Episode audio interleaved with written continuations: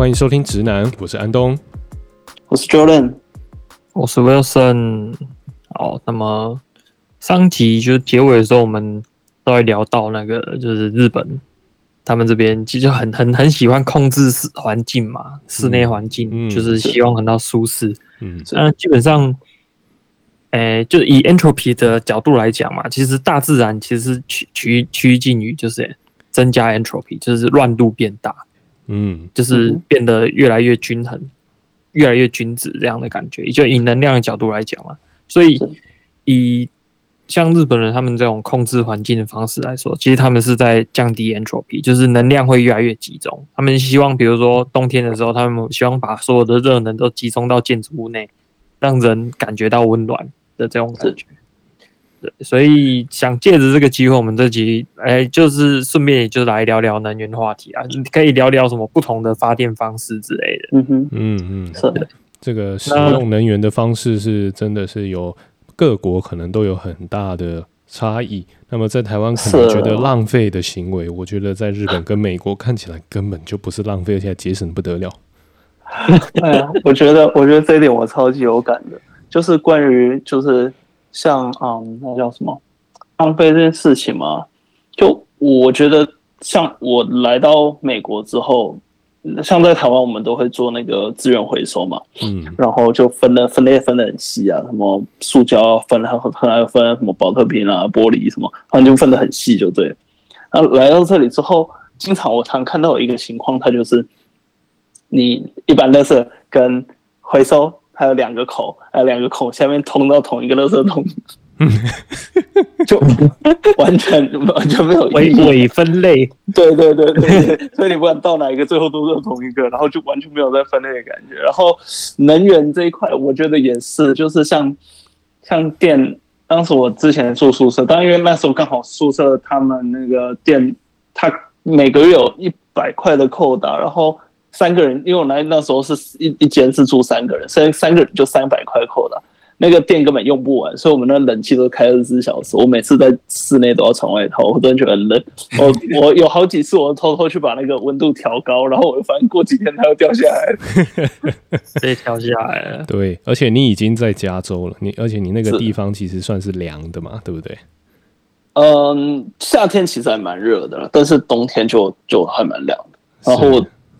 想说拜托不要开暖气了，因为他们真的是，就像像像我有曾提到，就像日本人那样子，就是他们冬天冬天开暖气，夏天开冷气，反正就是要让室内空气很舒服。但是因为我我自己个人是感觉暖气吹起来其实不太舒服，所以我就跟他们说，拜托不要开暖气，我觉得吹起来不舒服。嗯嗯，对啊，就是以像以我的角度来讲。可能在台湾习惯了，台湾没有什么暖气，所以就是在室内穿的保暖一点，就是还蛮习惯这样穿。多多套两件衣服，其实就差不多了。对，那像日本这边，其实我可以还蛮能够感觉到他们很努力的在省电这件事情上面，因为他们的那种感应式的那种电灯超多的，几乎哪边都是感应式的电灯。是，对，然后，诶、欸，像。像很很多空调啊，还是什么的，他们都会定时，而且就定时定的很准，这样就是该开的时候就开，该关的时候就关。但是开的时候就是反反反正就是不会去节省它，但是他们就想办法去控制啊，控制这个时间段。但我不知道现在到底是怎么样，因为我印象中我之前去到去日本交换那个时候，他们刚好就是当时三一发生之后嘛，然后就是。因为核电厂就关系，就是当时福岛电厂爆了嘛，然后他们就很反核嘛，然后反核呢，他们就要求核电厂关掉，那那就导致了它电量不足嘛，那政府就要求民众说，哎，这个就是要省电啊，要求那些企业就是能能定什么冷气开二十七度之类的啊，然后然后我当时我就看到学校很多那种，例如说烘手机，他就把它贴起来说，呃，这个节电中这样子，他就很多。又说烘手机有没有三台，他就只留一台，或者是这类似之类的，他就到处都在解电中。但我不知道像沃森现在在那边还有看到类似的状况。现现在贴起来都是因为那个 COVID 啊，就说什么哎、啊欸，大家同用一个什么东西会传染，然后就 就把它贴起来说什么、啊、那个什么感染防护中什么什么的这种。嗯哼哼，是，对。但是说实在的，我觉得会改变温度的东西都很耗电。嗯，对，对，就比如说你刚才讲那个烘手的嘛，是啊，还有就是什么吹风机啊，还有什么冰箱啊，这种只要能够改变温度的这种东西都超耗电。嗯，是的，基本上改变温度就是改变能量分布的形态啊。如果以物理学来讲的话，就这样。那如果想要改变温度的话，那么它其实它就是牵扯到要去挑战那个物理学能量守恒嘛。那能量守恒。你就变成说是你今天你想这个整个空间的那个那个什么能量分布，其实它是均值的。可是你今天想要去把一个区域变得比较冷，变得比较热，或者是把一碗汤、一碗菜把它变得比较热，就要微波嘛。那这样子，事实上它要施加的那个电能。要施加的那个能量就会变得很多，但是它其实是从其他地方拿能量来加。哦，是，对，但能量的总值其实是不变的。就呃，如果以物理学来说的话，就是那个热力学嘛，热力学的那几个定律。那一开始刚刚 Wilson 讲的 entropy，那个其实算是第二定律嘛。对。能量守恒是一样的，可是变成是在地球上，因为我们系统是封闭的。那我们今天如果把它看成是一个房间，也是一个系统的话，其实就是不断的去借地球上其他地方的能源，然后来来去把这个地方控制住嘛。不过刚刚刚那个 Jordan 你说那个美国这样的做法，那你有那不你说日本有那个呃，大家不要吹冷气啊，那大家不要用这个烘手机啊，那些高耗能的东西不要用啊。那我其实我这个听起来都很合理，但我我想分享一个以前我母校的做法。那么以前我母校啊，他们会在厕所里面的那个卫生纸上面贴一个说，为了响应全呃那个什么节能减碳的措施，所以我们的那个卷筒卫生纸每三个礼拜它只提供一卷。然后我我看到这件事情的时候，我说这个跟节能减碳有什么关系啊？你节能减碳，你少了一卷纸卷，呃，它的碳排量应该比起烘手机还来得很少啊。但是你说要节省这个，然后你说呃，因为要节能减碳，所以三个礼拜才提供一卷那个那个叫什么擦手纸，就是那个厕所那个卷筒的那个有没有？哎，对对对，那我就心里就想说你。学校穷就是学校穷，你不不需要去用一个巧立名目来讲说这是节能减碳，因为它在物理的逻辑上是不成立的。就是你卷那一桶卫生纸，说卫生纸纸浆嘛，那纸浆的生产，它跟一个呃，我们比如说戴森的那个烘手机有没有？戴森那 Air Blade 的那个呃，不知道你们知不知道？就是有它有两只竖起来，然后你手在上面很快就干那一种，那一种其实非常的耗能诶、欸，它那个。那个旋风的那个压力压下去，它那里面的马达是很强的。那是啊，那个说真的，那真的吹的蛮干净的。对它，它很棒，没有错。但实际上，它是相当耗电的东西。就算它已经是一个，它用的是很好的马达，但它它其实是很耗电，效率很高，但还是耗电。没错，只是。用了那个东西，其实它看起来就是嗯，好像比较卫生什么的，但实际上，呃，我觉得有一种方法，其实最简简单，只是比较不好看，你就直接插在裤子上。就 哎、欸，其实像日本人这边，他们都会自己准备一条手帕，对他们都会带，但几乎每个人都有、欸、手帕。我觉得不错，但我觉得这是日本的民情，日本民情就是随时都会有手帕，因为擦汗啊，还是擦手什么的。就是他们，我觉得他们就是从，比如说国小，然后他们就是会给。就是叫小朋友就是要戴手帕，然后可能学校会检查之类的，嗯，嗯，就是变是从小养成的一个习惯。嗯嗯，那 Wilson 现在你有戴手帕吗？我现在没有啊，在路上。我现在对我是比较肮脏的人呢。对啊，那我这样好像习惯不好。习惯了，那个洗完厕所洗完手就是插在裤子上这样，或者是甩一甩这样。呃，你你刚刚讲到那个能量守恒，稍微插个话题分享一下。我最近看到的那个一个电影，它就是那个丧丧尸的电影，超有创意的。它就是丧尸不是会一直动吗？对啊，然后把那个丧尸绑在那个脚踏车上面，帮他发电。然后说：“哎、欸，对耶，这不是永动机吗？” 然后然后丧尸腐败了嘛，嗯，他就把那个丧尸绑住，就把他嘴巴露出来呼气，那个是。腐败之后变甲烷，然后拿那个东西来煮东西。然后，哎、欸，可是他烧开水发电，对，然后他他就让让我觉得，哎、欸，这很有道理。照理来讲，丧尸如果可以这样一直动的话，确实就是一台永动机。所以他他那部电影里面很还蛮有逻辑感的地方，就是 他用久那个丧尸到最后还是就就瘫软就不动了。哦，是啊，就是能量耗尽，能量耗就是他他不是像一般的丧尸电影，就是那个丧尸就是。你知道吗？可以一直动，然后一直追你说。说没有，他到最后那个丧尸还是要用完，然后他就把那个丧尸干掉，再抓新的丧尸来用，这样 就是一个能源的概念。然后连他开的那个车有没有，都是塞丧尸进去，然后那个 丧尸在里面吐那个甲烷，他就用那个甲烷来开车，还蛮好笑、这个。这个听起来像是生殖能源的终极版，听起来。对对对对对，生物能源。对，所以呃。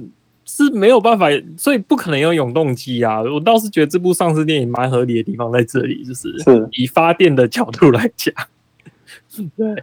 如果以物理的角度来看的话，我只会在意它转换效率，这个到底是好还是不好？但感觉还蛮好用的。对，如果如果你以你以这些僵尸丧尸电影来讲，他们每次从头跑那么快，然后做那个的话，其实它能源转换效率是挺高的。嗯，没错，因为他已经他几乎已经不进食了，然后他还是一直在那边跑。对啊，他他几乎是耗尽了所有所有的那个能量来帮你发电。对，就是耗尽他身上的蛋白质、脂质，就任何的呃化合物或者是转换成能量的。对对对，而而且很很环保，你知道吗？就是 你把丧尸用完之后再丢回去给丧尸吃，又可以又继续有能量。哦，内内生循环，对不对？它这个是你你没有花到额外能源，就是你你是用一个既定的那个能量池，然后让它自己去循环。对，我就觉得，哎、欸，对，这是新解法，你知道吗？就把丧尸绑到脚踏车上面，丧尸一直乱动，你一直在踩那脚踏车。这这个到 这个到底是发生什么事？可以在电影里面看到这？嗯，我觉得这是能量循环，它明明就很恐怖的电影。然后这嗯，这我觉得是能量循环，这个到底是什么情况？那部电影还不错，是吧？不过说到这个，你刚刚说把丧尸塞在车上嘛，然后然后再使用它的能源，这个你不觉得很像是上次你你有贴的一个那个？哎，是 Jordan 贴还是谁贴的？就是说，在加州有一个天才，他不是在那个特斯拉 Model X 上面，啊、然后加关一个发电机。我贴的啊，我贴的啊，对对对，他他就是在那个 Model X 上面装一桶汽油。然后他在 Model X 上面装个发电机啊，然后那个是什么？那是什么柴油发电机？对对，还是柴油的那个超不超级不环保。然后他在一个号称环保的车子上面，然后挂一个超不环保的东西。没有没有，柴柴油其实比汽油环保。说实在，柴油。呃，你这么说也没有错，只是说，我觉得柴油它的那个，它如果说你要综合环境污染的话，柴油的污染其实是比较大的。就如果不要说二氧化碳的话，它因为柴油它排出来的气体有很多是对于肺，它是算是呃致癌高风险的一些气体嘛。那我这是我认为柴油比较不环保理由，但柴油的燃烧效率还有它整体制作过程的确是比汽油减。减了一点碳，没有错了。嗯，就是觉得其实真的要这样论的话，我觉得火火力发电就是这种，其实通常都不太环保。嗯，对啊，就是你其其他很多时候你那些环保的东西，可是你大多数情况你还是用火力发电去去带动它，是就是产生电嘛，然后你这电的再拿来充。是对，其实到现在。人类经过这么多年，我们最主要的方式都发电方式还是烧开水啊。嗯嗯嗯，从始至终都没有变，就是不管是从火力发电到核能发电，最终的终极方式就是烧开水，只是看谁比较会烧而已。对，就是看谁烧。其实它这个只是比较一个那个烧开水的一个效率而已。就核能的，因为它从极少的那个燃料棒里面，它产生能量够大嘛，它大过于火力发电厂。开水一下就蒸发。嗯。没错，那我我自己个人是其实有一个观点啊，就是呃，比如说在台湾好了，因为其实台湾的碳排量在世界上其实它比例上其实是数一数二的，其实很强。那么我我有去思考这一点哦，就是那为什么像日本啊、像美国这些能源大国，他们为什么呃他们的比例上可能只比我们好看一点点，可是他们使你们使用能源的方式其实是比我们。还来得更有效率。美国我不确定啊，但日本我很确定使用能源的方式算是有效率的。那我我其实心里就在思考一件事，就是因为我很喜欢电动车。那我我买电动车就真的代表环保吗？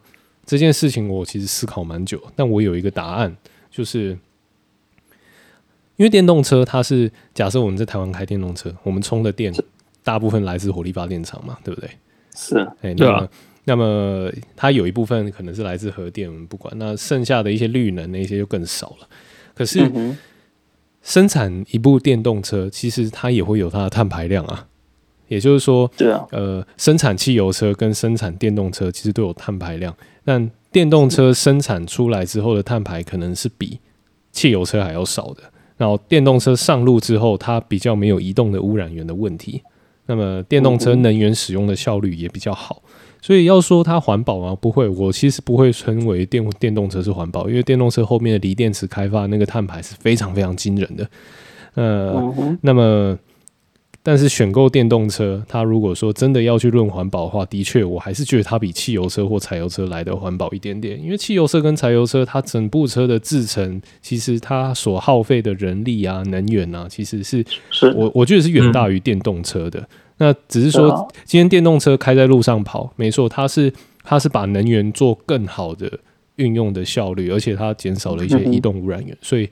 整体来说，这个问题我思考到最近，我才觉得说，嗯，大概这样的答案是我自己在科学的逻辑上是可以接受的。那我就会说它是环保，因为比起比起那个呃引擎嘛，引擎它就是透过爆炸嘛，然后去推动推动它那个呃曲轴嘛，是，然后。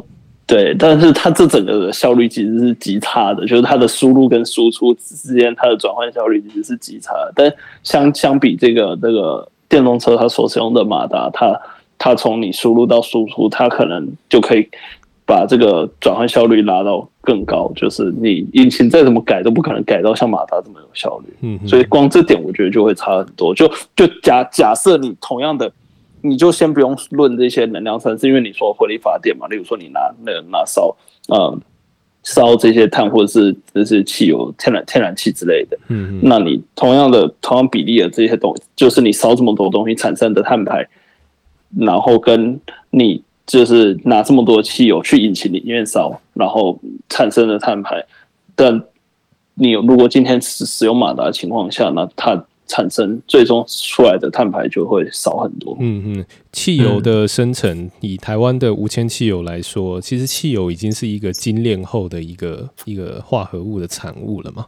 那么这个精炼的过程要从原油精炼到变成汽油，其实它也是它其实才是真正碳排的最大来源。那个精炼石油的那个过程啊，它其实耗费。它其实造成很多浪费，然后也有很多的能源使用上的一些问题。但是如果说今天是烧煤来来讲，我们假设火力发电厂是一个不可动的变相，就它一定要存在，没有办法嘛。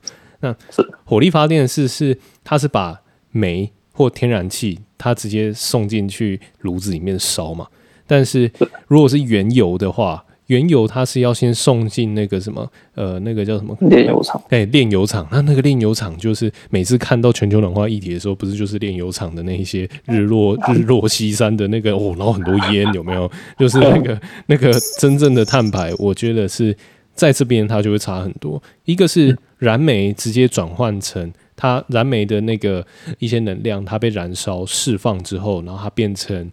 呃，那个就是那个液桨的那个动能，然后发电嘛，就是去烧水嘛，然后水蒸发了之后，然后去发电，就产生那个热能转换成动能嘛。那虽然这效率不好，但是如果比起汽油，汽油就是重复了好几次这样子的过程，然后就是，是对，然后最后精炼出来之后，嗯，送到车子里面，然后再一次，嗯，最后再一次很差的效能，对，对，然后这个过程可能就是，嗯，我也不知道，或许 Wilson 知道，就是这种内燃机这种爆炸式冲程的这一种能量转换效率，应该只有二十八就很强了吧？其实我我觉得，嗯，什么都不用看，就是。讲最简单的，就假设我这个车从 A 移到移动到 B 地，就做工假设都一样了，嗯，对不对？嗯，那对我来讲，从油车换成电车，只是集中污染的问题而已。嗯，就是你油车就是本身还是一个污染源在里面移动，但是你电车的话，因为做工一样嘛，嗯，我就假设做工都一样，所以电车充其量只是把它污染源转移到发电厂里。嗯嗯嗯，是是。把那个污染源集中在集中在发电厂，对，其实我觉得也就这样而已。哦，你想的比较单纯一些。对啊，我觉我觉得就这件事很单纯，所以像日本这边来讲，他们很推，就是他们一直在想办法要推的另外一个点是那个轻循环能源啊。你再说一次，啊、氢循环那个氢循环能源，就是我们现在是以诶、欸、汽油什么的这些石油来作为一个循环经济嘛。是，那他们是希望能够做到用氢来去做能源，哦、取代掉原本的。哦、你是说那个 hydrogen 能源循环氢是不是？对对对。哦哦哦哦。所以像因为你氢出来的话，就是你氢发完电之后，它其实变水。嗯。那它再用水，再去转化成氢，这样，嗯、然后再让你发电，这样。嗯哼。然后他就想办法，因为氢的转换过程其实很还蛮环保的，说实在的，效率很高，非常非常高。像效率高不高是其次，但是像最近有一个，我我我看了我这边有一个人在做那研究啊，我真的觉得超超有趣的，就很科幻。嗯。它就是一个材料，嗯，然后你水从上面流过的时候，那个材料假设有照射阳光，嗯、有或发热什么的，是它对于那个氧气的吸引力就会变大，是，所以你水流过去，它就会把水里面的那个氧带走，就会产生氢气。真的假的？这样只有这样子它做得到？这种好酷，这种电离过程这么容易吗？对对对，这这真的很科幻，因为我我有看过那一篇，然后我看了也是觉得很科幻，然后他们有在做，就是他们一直在想办法提升这件事情的效率，然后有很多方式啦，总之，然后其实关于就是为为了搞定氢循环这件事情，嗯，很多事情要很复杂，就是比如说你光第一步你产生氢嘛，然后你要运输氢这件事情也很复杂，因为氢是相对相当危险的气体啊。你氢是气体，所以你要把它压缩成液体，你的运输成本才会大幅降低。嗯哼，不然的话成本太贵。嗯哼，但是但是压缩就又需要能量，要把氢压到一体，它的能量耗费其实很高诶、欸。对，所以像像我在做的这个东西，就跟那个东西，这跟把氢变成液体这件事情有关。哦，是哦，因为因为我是做一些低温的东西，把氢变气体有一个方法就是变低温嘛，氢就会变液体。说起来，要把氢变成液体，跟氦比起来，氢应该更难变成液体吧？氢比较简单吧？氦是还是氦是因为惰性气体的关系？五两两 K 还是三 K 就更低温，就是你只要把温度降低，它就会变一体了。那氢是多少？氢。好像在五六十 K 附近哇，那那其实五六十 K 说真的换成换算成摄氏温度也是负一百五十度哎。这个这个对，这讲起来有点复杂，可能之之后可以再聊。总之你要把氢再变成液体，然后再运输嘛。嗯，那还有另外一点是你氢在运输的时候，你要拿什么东西装它？嗯嗯，这很重要，这真的超级重要，因为有一个东西叫做氢脆，我不知道你们听过清。清脆，你是说 crispy 吗？你是说那个吃起来很清脆？因为氢氢是那个氢离钠钾卢瑟法氢，嗯，那是清脆，脆就是 crisp 的那个脆，嗯哼，对。那它的它的意思其实就是因为你看氢离钠钾卢瑟法，氢不是在最上面吗？是，所以它其实很小，嗯，就是它的那个原子分子什么的，就是很小嘛，嗯，所以它很容易就从你的材料中间插进去，嗯哼。那这时候就会使材料硬度改变，那个材料就会容易就坏掉了。哦。哦，就是等于它它去跟，就是你拿去，你不管拿什么拿什么容器去装，但是它今天这个容器会因为受到氢的影响，便是它跟氢去做了反应，所以导致它的呃结构特性改变了，所以它就它可能罐子就破了或者是什么之类的。对对对，就类似这种感觉。嗯，也也就是说，盛装这件事情是一个很复杂的事情。就是说，盛装氢的那个容器，它那个容器本身活性一定要很低，而且是要低到就是不会跟氢产生反应，然后它里面也要够干净嘛，对不对？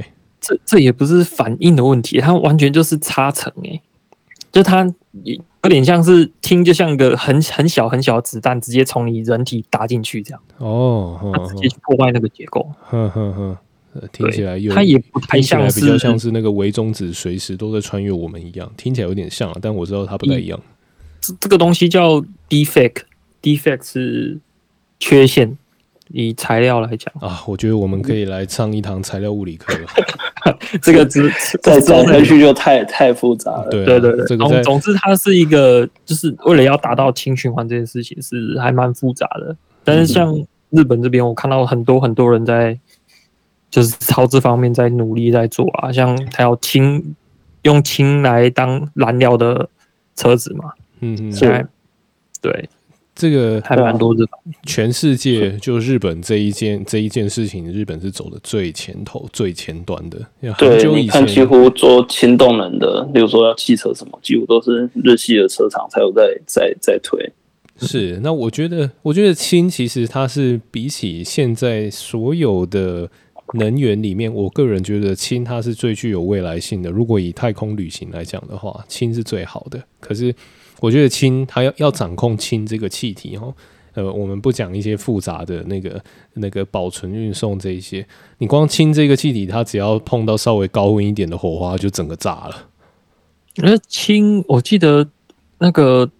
外太空燃料都是通都是用氢，对啊，用氢能源嘛。那因为在外太空，它的那个包覆包存，它只有用一些些的氢，那它只要它可能只要有一点点氢，它就可以让太空船运作的很久嘛。可是那个是在没有人的情况之下。那我想氢这个能源，呃，我个人很支持，但是它有太多工程的技术要克服了。对啊，它很很很多啊，这很这个真的是蛮复杂的。之后。哦，之后再开一集专题来聊也可以。没错，我们我们这甚至这个可以直接开另外一个那个直男直男系列，就是直男亲系列，亲直男系列好了。对，亲直男系列我觉得不错。什么物物理学、物理化学、材料科普？呃，对对对对。讲讲到氢，就是其实我们在录这之前，我们有先聊了一下啊。讲到氢，就叫我想到那个水水力发电嘛。嗯嗯，是对，嗯嗯，就是。我的那个实验室里面有个巴西人，他就跟我说，他来日本之前从来不在意电费这件事情。我问他为什么，他他说他们那边都是水力发电啊，几乎都是。嗯哼，他说他们的那个瀑布超级多，他们都用瀑布在发电。然后巴西那边，所以我就上网查一下，发现哇靠，他们的水力发电。之前最高占比有占比到大概七八十趴，哇哦！现在还是超过五十趴啦，以他们的水力超过五十 percent 就很惊人了耶！对啊，是啊，是啊，对啊，对啊，对啊，他们的低碳排世界排名六十二，呃呃，台湾应该唯一超过五十 percent 的就是火力吧？对，其他应该都没超过。我们所有的绿能就是生殖啊、风力啊、水力啊 这些全部加起来，其实可能没有没有二十趴，就是那个圆饼图，你会看到有一条细细的线。而而且说说实在的，台湾的水力发电追根溯源还是火力发电。对，但是它不太环保。它是拿火力发电去把水收起来，然后就离峰的时候先用火力发电把水收起来，然后巅峰的时候再再把那个水放下来。对，发电。因为那个水力发电的用意是去应付尖峰发电需要的那个备存容量。他说实在，其实是一个比较大的充电电池而已，能源池。对，对，对，对，它就是拿水的位能来当当做充充电的材料而已。说实在，其实也是挺聪明的了。毕竟，毕竟我我觉得，其实有时候跟其他国家比起来啊，我觉得，嗯，台湾在盖这些电厂，确实都还有比其他国家有更多 tricky 的地方。因为，因为台湾就是毕竟地地地小嘛，然后你要。去盖这些电厂，因为通常这些电厂，你你就是要很大的占地啊。你看，像例如说，像我在美国这边，他要盖那个风力发电，他就随便挑一个沙漠，那边一整排，你可能开车开了几十公里，他就一整排全是风车，或者是你就开了一整排，然后你就会看到那边一整片内华达沙漠，它整片都是太阳能板，它根本不需要考虑什么附近有住人的问题，或者是什么要避空屋什么乱七八糟噪音都不用。说实在的，我我觉得以这种。能源的角度来讲，像台湾的水力发电厂，我记得世界排名有前五吧。嗯嗯，哦、是，对，就是以它的发电量来讲，嗯嗯，但是这这东西都很需要环境，嗯，因为它是水力发电，你要一个上跟下的蓄水池，嗯，是是，对。那像台湾是用日月潭跟哪一个？日月潭，重点是那是日本人建的。对对对，就是它刚好有那个地形，它才有办法盖出这样的水池，是这样这样子的发电厂。它它很需要天然环境的现那个条件啊。这样我觉得，如果说巴西的话，它应该就是它的瀑布要够大，那对，它就是一堆瀑布可以拿来用。对，那在我们节目开聊之前，Jordan 也有说 台湾瀑布也很多，不过像是、嗯、你说十分瀑布吗？呃，它那个 十分瀑布可能够一个家庭用电啊，但但它建筑成本其实也蛮高的，你觉得那个瀑布太细了。是是是，然后冬天可能剩一一条这样子。是啊，对啊，枯水期。是啊，刚才 Jordan 你有提到那个风力跟太阳能，那我觉得也是通常都是，就是刚好那个地地形可以，是是是，对啊，刚好适合这种。大家常常就会吵说，呃，台湾就是要什么什么什么发电，跟哪个国家比怎么样之类的。但确实，我我自己个人感觉起来就是。不管是建哪一种，台湾你要考量的因素比较多，因为你可能经常你要不管要盖什么，要盖个早修或者是什么的，然后旁边就有住人，住人他当然就不要他这个东西盖在你家旁边了。是、啊，我觉得这个比较容易遇到一些是啊奇奇怪怪的问题。是啊，所以就是简单来说，呃，这个它牵扯到的事情很复杂啦，就像核能，核能在美国根本就没有这个问题嘛，你就把那个就找一个沙漠，对，就找个沙漠盖就好了。呃，我我觉得蛮蛮可惜的，应该。这一集也可以来聊聊核能，我觉得核能蛮多可以聊的。说实在的，核能这个这个我真的觉得我们要来开一个亲直男系列，好吧？然后不管不管如何，我们今天节目已经到了尾声，那在这边不知道大家有没有什么想法？如果有什么想法的话，都欢迎到我们 Podcast 来留言，或者是到我们 YouTube 的频道来留言。好，那么今天我们节目就到这边，先跟大家说声拜拜，拜拜。